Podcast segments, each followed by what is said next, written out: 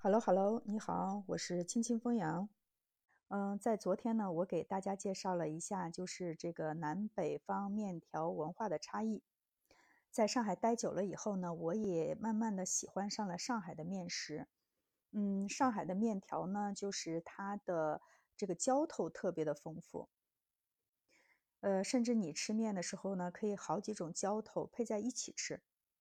呃，我们小区门口呢就有一家上海特别有名气的早餐店，所以有时候不太想做饭的时候呢，就可以到呃那里去解决吃饭的问题。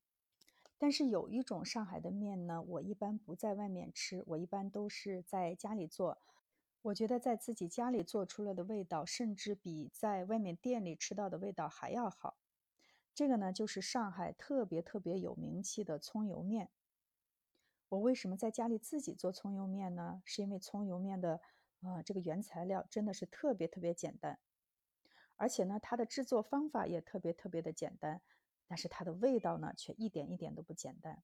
哇，我觉得吃葱油面吧，不管是从你的这个，嗯，鼻子开始，然后从你的这个，嗯，味蕾，或者是你的喉咙，然后一直到你的胃，我觉得都是一种全方面的一种享受。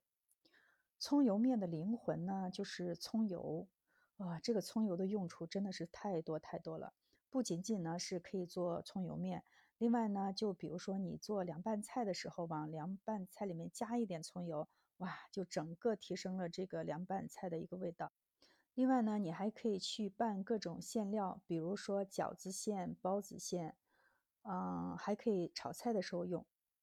如果你炒菜忘了买葱也没有关系。呃，临出锅的时候呢，往菜里面倒一点葱油就可以了。另外呢，还可以用葱油做葱油饼，反正呢，用途是挺多的。那么葱油是怎么做的呢？我们先准备一下原材料，先把小香葱切断，把葱白和葱绿分开，然后呢，呃，准备一些生姜切片，然后再准备一些洋葱切片，还可以再准备一些红葱头。然后还可以再准备一些葱根和这个香菜根。上海葱油面所用的葱油呢，它的主要的用料呢就是小香葱，呃，另外呢就是加洋葱和加一些红葱头的目的呢，就是呃让这个葱油的这个葱香的味道呢更加的丰富。加香菜的目的呢也是这样子的，因为香菜呢它也有一种呃非常浓郁的香气。可以让这个葱油的味道呢变得呃更加的多样化，因为葱根呢有非常非常浓郁的香气，所以在做呃葱油的时候呢也可以去加一些。我觉得生姜可加可不加，如果不喜欢吃姜的话就可以不加。原材料准备好了，现在就开始做葱油了。呃，往锅里倒上油。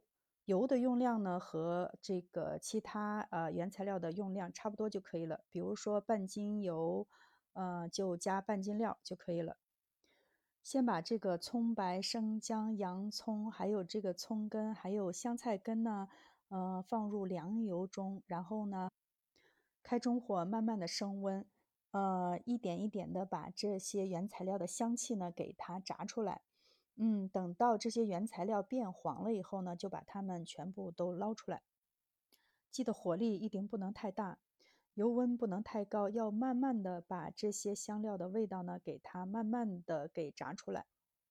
最后呢，再把葱绿放进去，然后同样的也是慢慢的小火去炸。呃，等到这个葱绿变黄了以后呢，再把葱绿捞出来。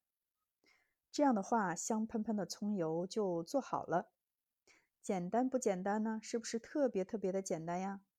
葱油做好放凉了以后呢，就可以找一个呃空的玻璃瓶，嗯，然后把葱油倒进去，盖上盖子，然后密封保存就可以了。炸出来的这些葱丝千万千万不要丢掉。做葱油面的时候呢，可以和呃葱油呢一起加入到面里头。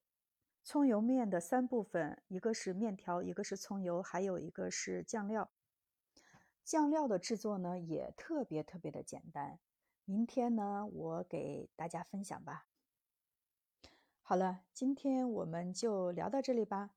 我是青青风扬，关注我，订阅我的专辑，我们下次再见。